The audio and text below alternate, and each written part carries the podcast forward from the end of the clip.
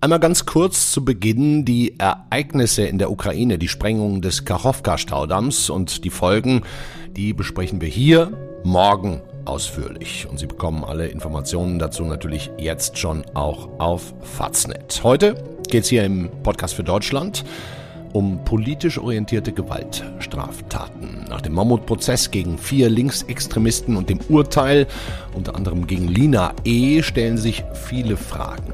Wie gefährlich wird gerade der Linksextremismus? Haben wir es, wie mein Kollege Stefan Locke schreibt, mit einer neuen linksextremen Generation zu tun, die den Grundsatz, den es ein paar Jahre gab, Gewalt nur gegen Sachen, für überholt hält? Oder sind die Sorgen vor dem Entstehen einer gefährlichen terroristischen Bedrohung, die jetzt im Untergrund entstehen könnte, übertrieben? Tja, Antworten auf diese Fragen suchen wir heute mit unserem Sachsen-Korrespondenten Stefan Locke. Wir sprechen mit dem Extremismusforscher Tom Mannewitz, setzen das Ganze auch ins Verhältnis zu rechtsextremistischen Taten und wir hören auch noch unsere FAZ-Einspruch-Podcast-Kollegin Anna-Sophia Lang. Glauben Sie nicht, wir hätten uns keine verantwortliche politische Stimme gewünscht, aber sämtliche Anfragen, ob an das Bundesinnenministerium oder auch an das sächsische Innenministerium, sind freundlich abgelehnt worden. Vielen Dank an Katrin Jakob, Marie Löwenstein und Kathleen Shaw für die Mitarbeit. Herzlich willkommen beim FAZ-Podcast für Deutschland. Wir haben Dienstag, den 6. Juni. Ich bin Andreas Krobock. Schön, dass Sie dabei sind.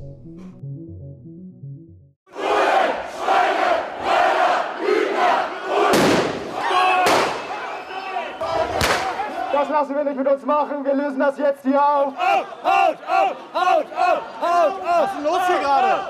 Quatsch, verpiss dich, du. Es ging wohl schwer zur Sache am sogenannten Tag X am Wochenende in Leipzig. Die Demonstration schon früh polizeilich gestoppt, Flaschen, Steine sind geflogen, hunderte Menschen eingekesselt vorübergehend festgenommen. Ja, mit diesen aktuellen Ereignissen starten wir auch mit unserem Sachsen-Korrespondenten und dann arbeiten wir uns in Ruhe dadurch. Erstmal sage ich Hallo Stefan Locke. Ja, guten Tag.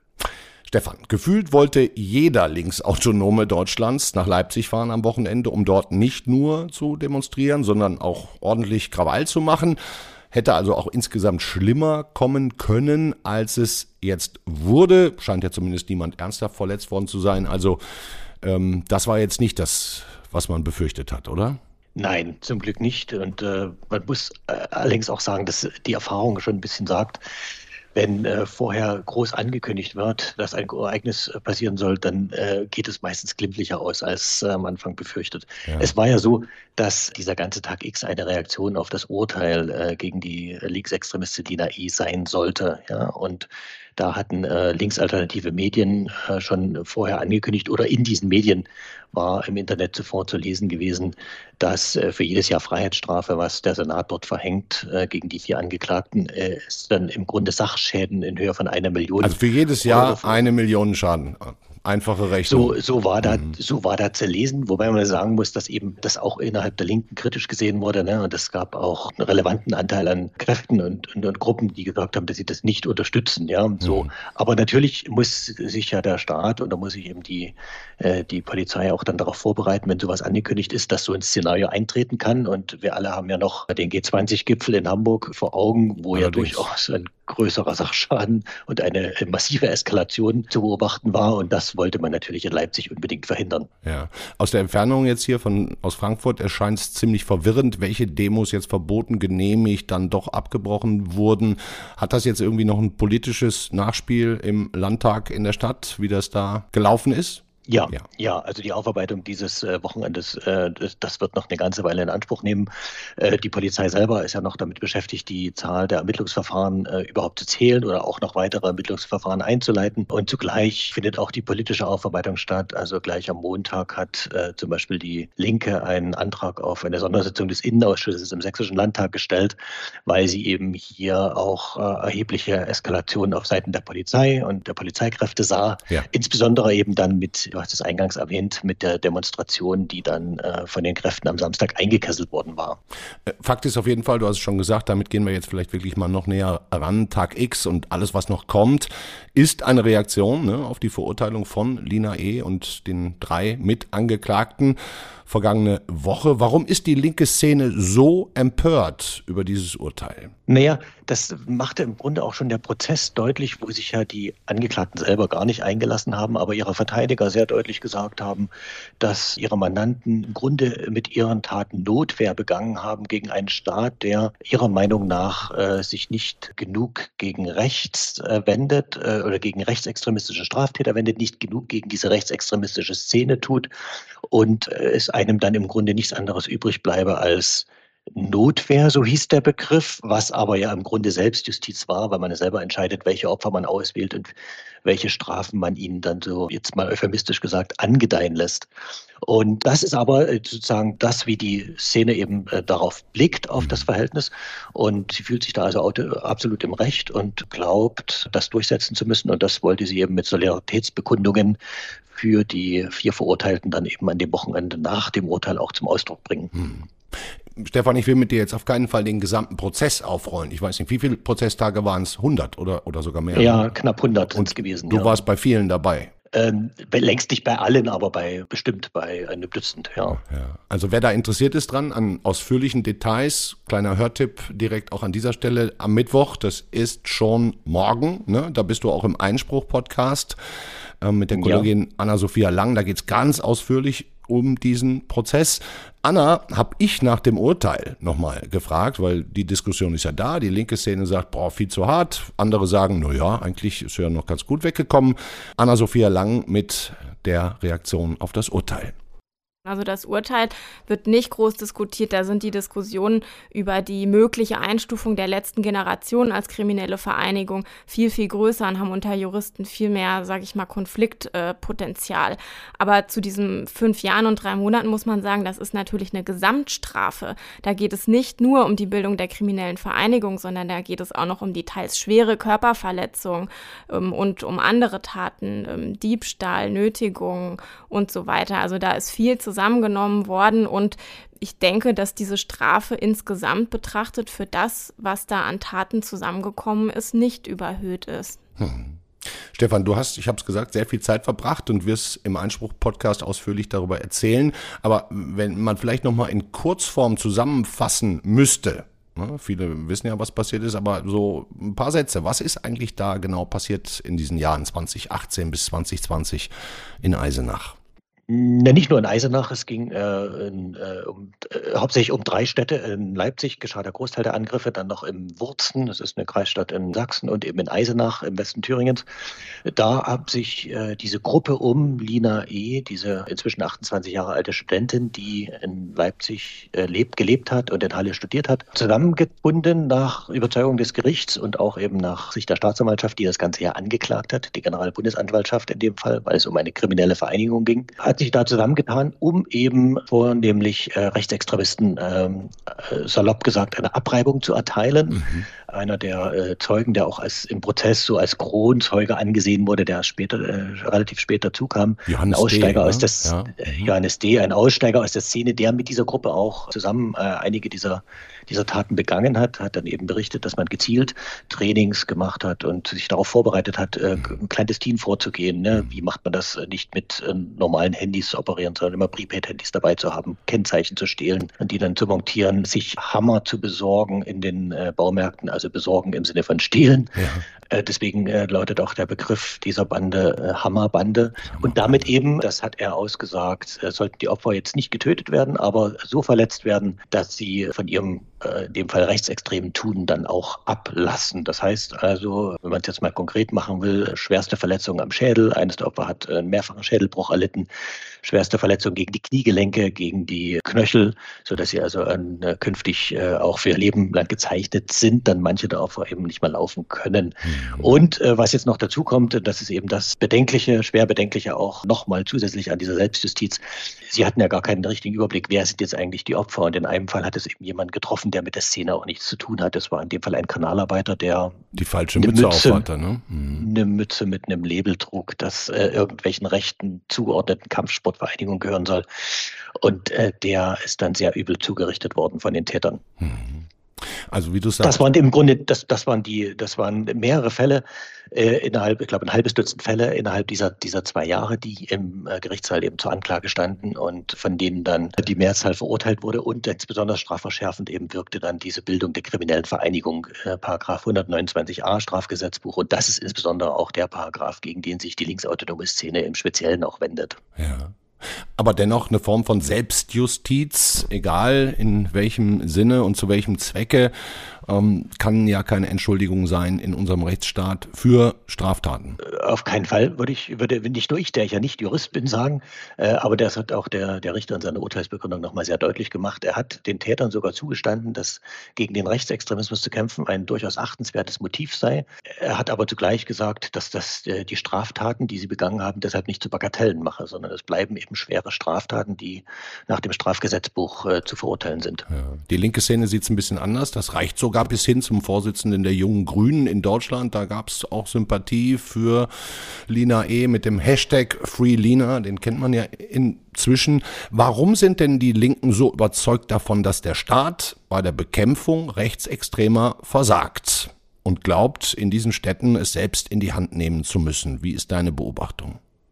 Naja, es ist ja so, dass tatsächlich die Zahl der rechtsextremistischen Gewalttaten und Straftaten, wenn wir uns die Statistiken angucken, ja überall wesentlich höher ist als die äh, der Linksextremen. Also ist auch in der Öffentlichkeit eine viel größere Masse und viel, ein viel größeres Gespräch über diese Themen natürlich da. Also es wirkt schon erstmal so, als wäre dieses Thema übermächtig gegenüber anderen Straftaten auch. Und dann muss man sagen, kommt es eben auch aufgrund der Vielzahl der Taten möglicherweise auch und möglicherweise, weil an einigen Stellen da doch der, der, der Staat etwas schwach wirkt, beziehungsweise Gerichte nicht genau hinschauen oder zu milde urteilen, eben zu urteilen, wo man sagt, ist das noch richtig? Oder wo man einem Zweifel aufkommen kann, ob hier eine äh, gerechte Strafe gegenüber rechtsextremen Tätern gefällt wurde. Ich gebe mal ein Beispiel. In Thüringen gab es einen sehr berühmten, berühmt, berüchtigten Überfall, muss man sagen, von zwei äh, regional weit bekannten Rechtsextremen auf zwei Journalisten. Mhm. Äh, dieser Prozess ist äh, am Gericht in Mühlhausen Ewigkeiten verschleppt worden und am Ende dann aufgrund der langen Verfahrensdauer haben diese beiden Täter dann äh, Bewährungsstrafen bekommen. Ne? Und das, ich halte das für ein eklatantes Fehlurteil. Mhm. Aber ich würde jetzt sagen, das ist kein systematisches Versagen, äh, mhm. sondern das ist eben im Einzelfall ein, ein, ein Urteil, das mutmaßlich ein Fehlurteil ist, ne? auch mhm. aus, äh, aus, aus meiner Sicht. So, aber deswegen kann man eben jetzt nicht darauf schließen, dass alle so ausgehen. Ähm, insbesondere auch der Senat, der jetzt äh, die äh, Lina E. und ihre Gruppe verurteilt hat, hatte davor bestimmt ein halbes Dutzend Fälle rechtsextremer Täter, die er abgeurteilt hat. Und da sind einige deutlich mit deutlich höheren Strafen rausgegangen als die Linksextremen. Also die berüchtigte Gruppe Freital sagt vielleicht noch einigen was, die 2018 da vor Gericht stand. Die Anklage hat damals auch die Bundesanwaltschaft gestellt. Und äh, da ging es also nicht nur um die kriminelle Vereinigung, da ging es tatsächlich um eine terroristische Vereinigung, also die gleich an die Grundlagen des Staates auch ging und denen äh, die Täter dort wurden wegen versuchten Mordes verurteilt, also eben ähm, Asylbewerberheime und Flüchtlingsheime mit Brandsätzen beworfen hatten, wodurch zum Glück niemand ernsthaft zu Schaden gekommen gekommen ist. Aber eben auch schon der Versuch ist ja in dem Fall strafbar. Hm. Wir werden gleich noch mit dem Extremismusforscher Tom Mannewitz ganz genau und tief in BKA-Daten schauen und da auch nochmal linke und rechte Gewalt in Zahlen gegenüberstellen. Aber du, Stefan, hast jetzt auch festgestellt, wie ich finde, sehr spannend aufgeschrieben. Den Link dazu hänge ich in die Shownotes auch. Dennoch entstehe bei aller, ähm, bei, natürlich gibt es mehr rechte Gewalt, aber es entstehe gerade eine neue linksextreme Generation der ja, das alte Motto Gewalt nur gegen Sachen möglicherweise bereit ist aufzukündigen. Ja, äh, das muss man auch wieder äh, einschränken, dass es früher nur äh, Gewalt gegen Sachen gegeben hätte bei Linken. Ja. Also die allein die RAF zeigt ja, Absolut. dass es ein ja. komplett anderes. Sagen wir in den letzten 20 Jahren vielleicht. Aber in den letzten 20 Jahren ist es in der Tat so. Und wenn man mit Verfassungsschützern spricht, in, ich hatte speziell ein längeres Gespräch mit dem aus Thüringen, der ähm, ja nun auch von der, von der äh, links-grünen Regierung eingesetzt wurde und jetzt unverdächtig ist, ähm, äh, da, äh, sich äh, schützend vielleicht vor, äh, vor bestimmte äh, Teile zu stellen. Ja. Der sagt ganz klar, es gibt ähm, eine neue Generation an äh, jungen, sehr jungen äh, Linksextremen, denen äh, das, was die Alten früher gemacht haben, also auch in der linken Szene, äh, deutlich zu lasch ist, denen der Staat, das hat man gerade schon eh ohnehin zu lasch agiert und die sich berufen fühlen, die Dinge selbst in die Hand zu nehmen und dabei eben auch vor, seine Worte waren, irrsinniger Gewalt gegen Menschen nicht zurückschrecken ja, und da letztendlich eben auch den Tod ihrer Opfer Opfer in Kauf nehmen. Ja. Das ist aber wiederum jetzt auch kein Massenphänomen. Ähm, das wäre ja noch, äh, das wäre ja dann noch schlimmer, aber es ist die Tendenz in diesen, äh, in der, in der Szene ist ja deutlich und auch Lina E. ist so eine Art Ikone in der Szene ja. geworden, nach der sich wiederum jetzt ähm, wohl mehrere Gruppen auch nach deren Vorbild gebildet haben. Ne? Und wenn die auch so ähnlich agieren wie jetzt verurteilten Täter, äh, dann ist das, glaube ich, eine neue, sehr bedenkliche äh, Bewegung. Mhm. Zum, zumal ja auch viele darüber reden, dass Lina E. jetzt auf freiem Fuß ist. Ähm, wie das zustande kommt, das erklärt uns jetzt auch nochmal eben schnell unsere Einspruch-Podcasterin Anna-Sophia Lang. Lina E. ist auf äh, freiem Fuß, weil der Senat äh, des OLG den Haftbefehl ausgesetzt hat. Sie muss aber zum Beispiel, sie muss ihren Personalausweis abgeben beim Gericht. Sie muss sich zweimal in der Woche bei der Polizei melden. Sie darf nicht einfach umziehen ohne Zustimmung des Gerichts. Und der Haftbefehl ist außer Vollzug gesetzt worden. Ähm, zum einen, weil sie nicht vorbestraft ist, weil sie zweieinhalb Jahre in Untersuchungshaft saß und das Urteil nicht, nicht rechtskräftig ist. Es kann lange dauern, bis der BGH das entscheidet. Ähm, so lange lässt man sie dann nicht weiter ähm, sitzen. Außerdem hat sich ihr Gesundheitszustand sehr stark verschlechtert. Sie hat eine Rheuma-Erkrankung und sie hat sich in der Untersuchungshaft gut verhalten. Sie hat da gar keine Probleme gemacht oder irgend sowas. Deshalb ist sie jetzt erstmal frei. Mhm. Stefan, die ist frei. Und jetzt liest man mhm. und hört man natürlich, manche machen sich Sorgen, dass Lina E. jetzt, wie ihr Lebensgefährte, auch in den Untergrund abtaucht. Was sagst du dazu? Das das ist die äh, ganz klar geäußerte, in ihrem Plädoyer geäußerte Befürchtung der Bundesanwaltschaft, die gesagt hat, dass sie eben äh, weiterhin auch in Untersuchungshaft Kontakte zu ihrem untergetauchten Lebensgefährten äh, unterhalten hatte, dass sie eine breite Unterstützung aus der Szene erfährt, die wiederum zu weiteren Taten aufruft und äh, dass sie deshalb äh, die Bundesanwaltschaft in dem Fall eben nicht befürworten würde, dass der Haftbefehl ausgesetzt wird. Das Gericht hat das aus den eben von der Kollegin genannten Gründen anders gesehen. Und jetzt wird sich zeigen, äh, ob sie äh, es riskiert, äh, dann ihre Haftstrafe komplett absetzen zu müssen, so sie dann eben dann mal gefangen wird, wenn sie jetzt in den Untergrund ginge, oder mhm. ob sie sich sagt, sie könnte jetzt eben dieses eine Jahresstrafe, was sie noch zu erwarten hat, ähm, äh, dann eben äh, absitzt, um danach eben als, äh, als freier Mensch dann wieder rauszugehen. Ähm, der schon erwähnte Verfassungsschutzchef aus Thüringen, äh, der sagte auch, dass er das für einen Fehler hält, weil er äh, mit seiner Szenekenntnis eben vermutet, dass sie tatsächlich auch in den Untergrund geht. Aber das wird jetzt werden jetzt die nächsten Tage und Wochen zeigen, ne, ob mhm. dem so ist. Mhm. Auf jeden Fall bekommt Lina E. für eine verurteilte Straftäterin sehr viele Sympathien. Du hast gerade das Wort ähm, Ikone benutzt. Wir haben den Hashtag ja. Free Lina, den Menschen auch teilen, den man, die man eigentlich nicht mit Straftaten in Verbindung bringen würde. Ähm, glaubst du, Lina E., steht das symbolisch für eine Veränderung der gesamten linken Protestbewegung oder wird es jetzt auch wieder ruhiger. Na, das ist der berühmte äh, Blick in die Glaskugel. Ne? Wo, was man aber schon, was man schon sagen kann, äh, ist, äh, das deckt sich auch mit der Erkenntnis eben von äh, Verfassungsschützern, dass äh, die diese linksradikalen jungen Extremisten da natürlich auch auf gesellschaftliche Bewegungen ausgreifen. Also sprich diese letzte Generation oder Fridays for Future, diese Klimaaktivisten. Ne? Mhm dass sie den äh, Protest dort radikalisieren könnten und dass sie eben dann irgendwann auch nicht mal mehr nur zum auf die Straße kleben, was ja vergleichsweise harmlos ist, äh, zu diesem Mittel greifen, sondern eben auch womöglich zu anderen. Es gibt einige, die schon äh, den, äh, das, äh, das, das Wort von einer RAF 2.0 im Mund führen, da wiederum sagen, aber die Verfassungsschützer, so weit ist es noch nicht. Äh, aber äh, wenn die Entwicklung weitergeht, wenn es insbesondere zu einer Eskalation jetzt auch kommt, zum Beispiel zwischen Links- und Rechtsextremen, ja, weil die rechtsextreme Szene sich auch auch gegen diese Überfälle aus der linksextremen Szene wehrt und umgekehrt, äh, dann ähm, hätten wir auch wieder eine bedenklich neue Entwicklung. Ja. Wäre meine letzte Frage jetzt, lieber Stefan, wie reagieren eigentlich die Rechtsextremen? Gibt es da Racheaktionen? Wird die Auseinandersetzung da auch von der Seite jetzt härter, brutaler? Speziell ist auf die Angriffe von, aus der Gruppe um Dina E.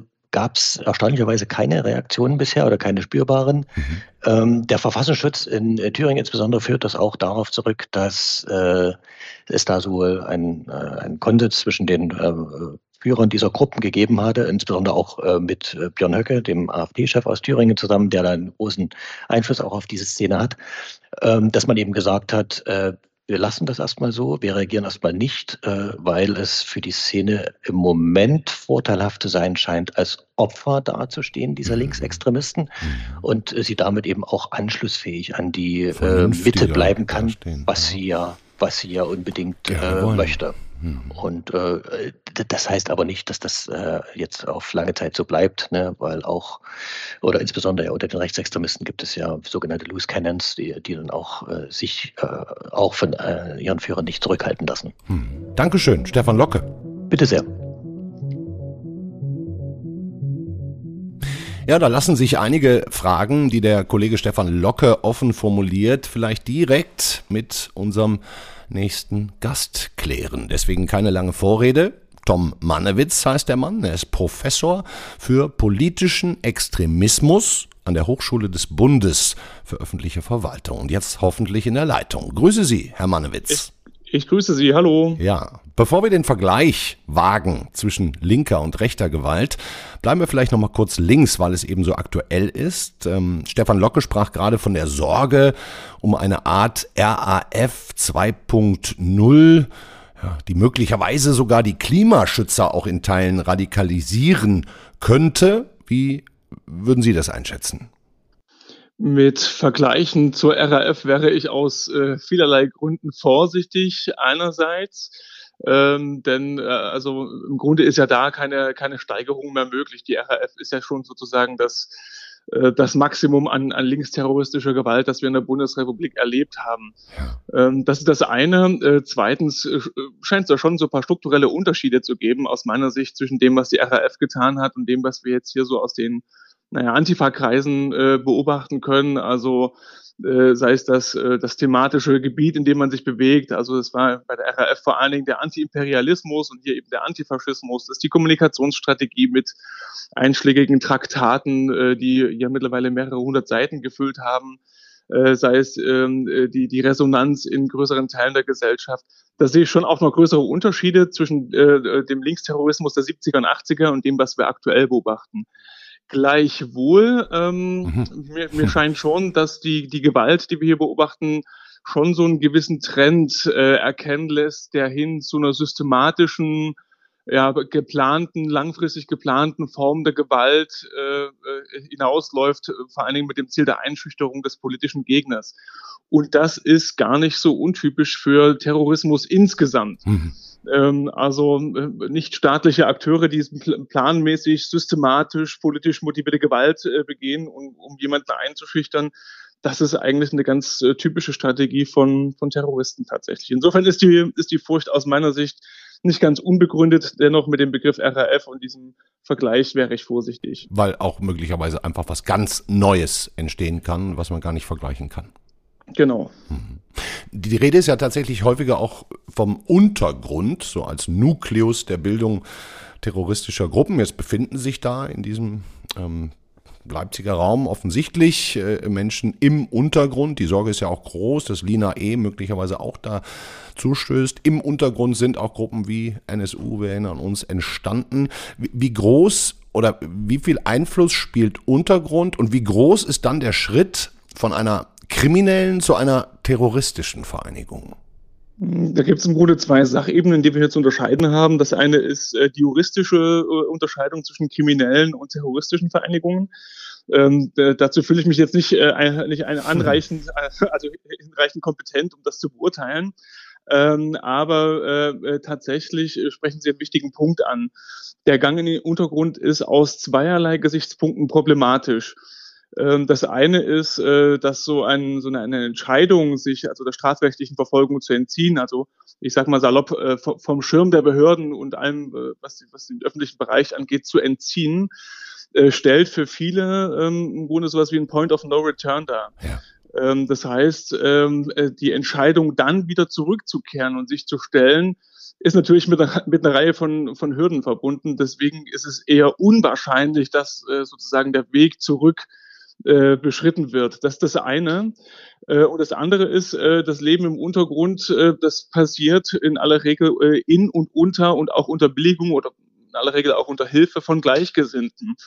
Ähm, deswegen ist sozusagen der Gang in den Untergrund häufig ein gewisser Radikalisierungsfaktor. Die Befürchtung steht tatsächlich im Raum, die scheint mir auch nicht unbegründet, ähm, dass wir hier in den nächsten Monaten, Jahren eher schwerere Straftaten zu gewahren haben werden, weil aus der Erfahrung im Grunde so ein Gang in den Untergrund eigentlich ein guter Indikator dafür ist. Ja, schwerere Straftaten in Zukunft. Ähm, guter Moment vielleicht, Herr Mannewitz, um zunächst mal den Chef des Bundeskriminalamts zu hören. Holger Münch heißt der BKA-Chef. Der hat bei der Vorstellung der Statistik politischer Straftaten, politisch motivierter Straftaten, das war von einem knappen Monat, Folgendes gesagt. Das Allzeithoch der Fallzahlen, das spiegelt die politischen und gesellschaftlichen Spannungen aufgrund multipler und sich überlagender Krise und Konflikte wieder. In Teilen der Bevölkerung sehen wir Radikalisierungstendenzen und diese Entwicklungen, die müssen wir sehr ernst nehmen und nehmen wir sehr ernst. Sie richten sich gegen unsere freiheitlich-demokratische Grundordnung und gefährden den gesellschaftlichen Frieden.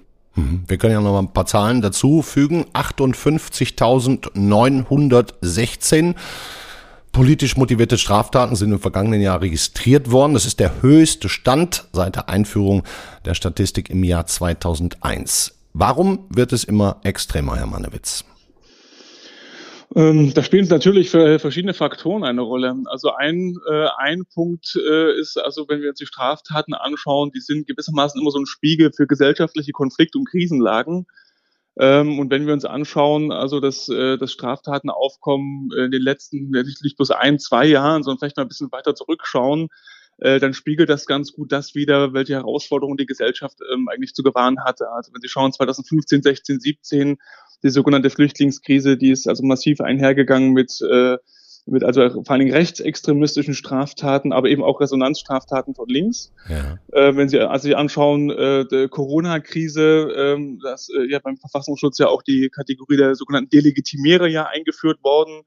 Äh, das ist eine Szene, die spielte zuvor ja überhaupt keine, keine nennenswerte, also eigenständige Rolle. Mhm. Ähm, und diese Szene ist im Grunde nach wie vor aktiv. Ähm, also wir sehen sehr wohl, dass diese Straftaten so ein gewisses, ja, Stressbarometer für die Gesellschaft auch sind. Hm, es kommt ja auch aus immer mehr Ecken, ne? muss man sagen. Da, die Klima, das, letzte Generation kommt noch dazu und genau. da, da, ist ja die Sorge, dass sich das vielleicht auch mal vermischen könnte. Ähm, genau, also Sie haben es ganz, äh, ganz richtig angesprochen. Also wir hatten früher natürlich die klassische Unterscheidung ganz einfach rechte, rechte Straftaten, linke Straftaten, dann kamen irgendwann die, äh, die Straftaten, die mit äh, religiöser Ideologie überschrieben sind in den Statistiken, aus, sogenannte ausländische Ideologie und so ein paar andere Dinge auch noch. Ja. Also es wird, in, es wird in der Tat heterogene, es wird, äh, was den Extremismus angeht, unübersichtlicher.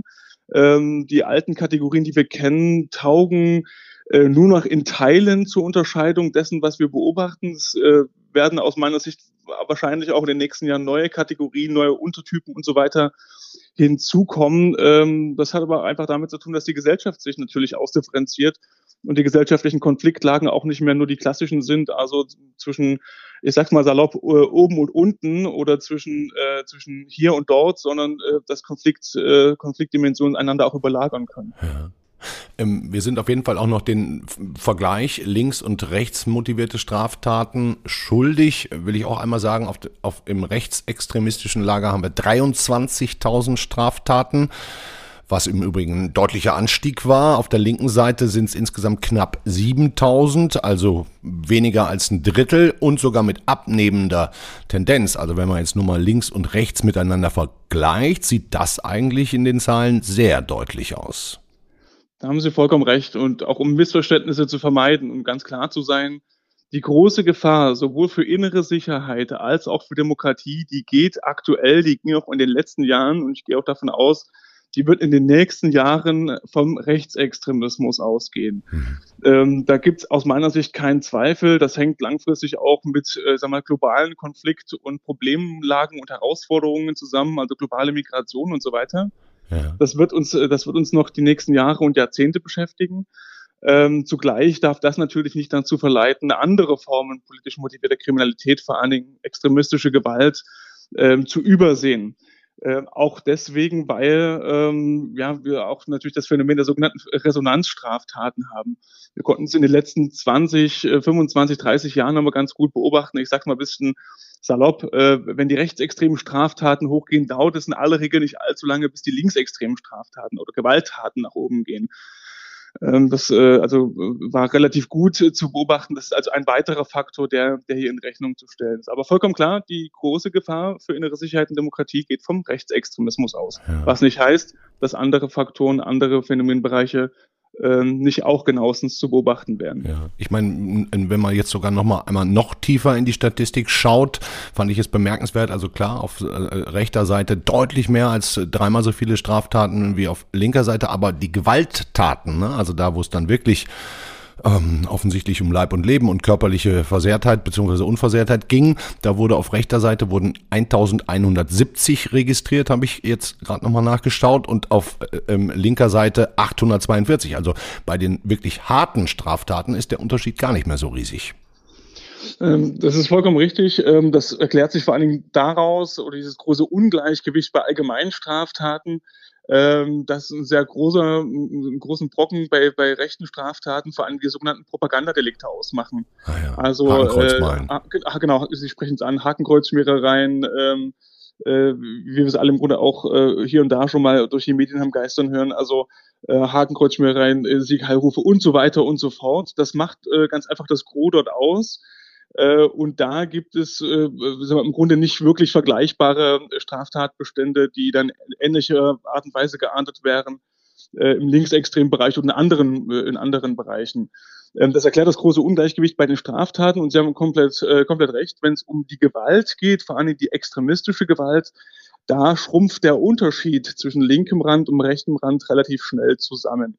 Es gibt hier, es gibt hier ein Ungleichgewicht. Ähm, ich gehe auch nach wie vor davon aus, die größere Gefahr für Leib und Leben geht vom Rechtsextremismus aus. Da kann kein Zweifel dran bestehen. Mhm. Ähm, aber so ein krasses Ungleichgewicht, wie es auf den ersten Blick bei den Straftaten äh, sich, sich anbietet, das gibt es beim Blick auf die extremistischen Gewalttaten aus meiner Sicht so nicht. Und jetzt haben Sie auch gesagt, wir müssen die Augen sehr offen halten, auch für neue Kategorien. Das heißt, wer weiß, was äh, noch entsteht ähm, ähm, und, und was dann noch dazu kommt.